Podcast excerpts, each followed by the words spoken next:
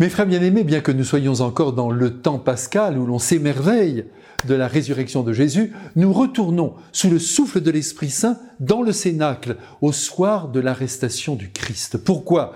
Eh bien, parce que ce soir-là, il nous donne une leçon de vie qui doit résonner sur toutes les saisons de notre vie.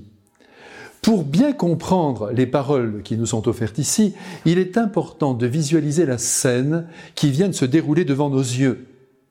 Comme nous venons de le voir de manière inattendue, le Christ se lève de table. Il noue sur ses reins un torchon de cuisine, et bien qu'il soit le maître, il se prend pour un domestique. Et il exige que les apôtres se laissent laver leurs pieds. Mais pourquoi s'étonner de ce geste à l'allure incongrue? Eh bien, c'est ainsi que Dieu nous aime, comme une maman qui le soir passe à la douche ses petits-enfants, comme un bon père aussi qui éduque ses petits, en leur révélant par son exemple l'essentiel à vivre. Et cet essentiel, il éclate ici, dans l'eau sale. Dieu le Fils met ses mains dans la bassine où se promènent les pieds des hommes.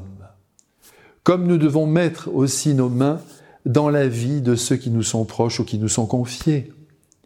Il ne s'agit pas bien sûr de se mêler des affaires des autres, de s'occuper de ce qui ne nous regarde pas, mais de les servir tout simplement. Voilà le bon verbe, le verbe actif. Il est lâché. Servir. Et servir, c'est ne pas dominer, c'est ne pas surplomber euh, ceux qui nous entourent.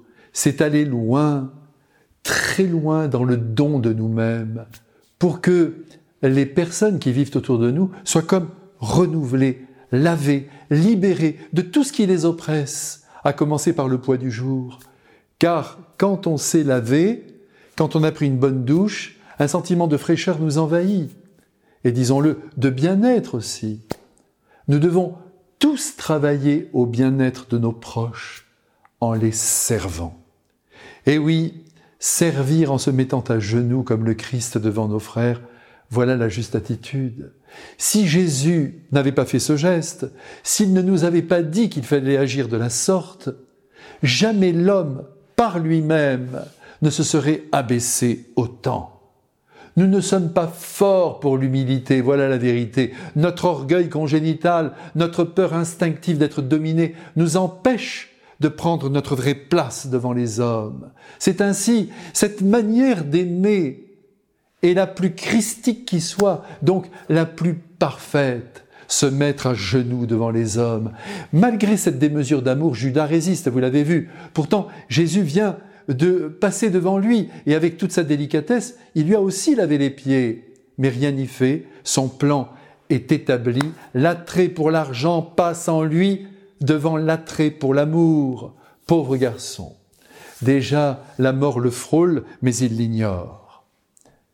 En tout cas, il est le juge, le premier juge du Christ, puisqu'il le vend aux autorités religieuses.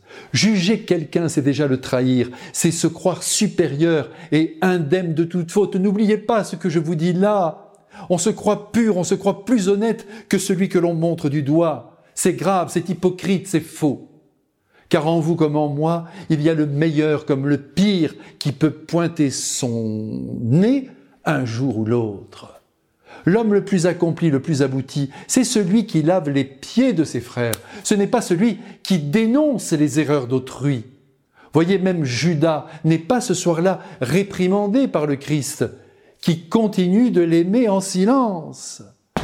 Je vous en prie aujourd'hui, gardons sous nos yeux la bassine du Christ avec son eau sale et ses mains immaculées plongeant en elle et suivons cet exemple, quoi qu'il nous en coûte.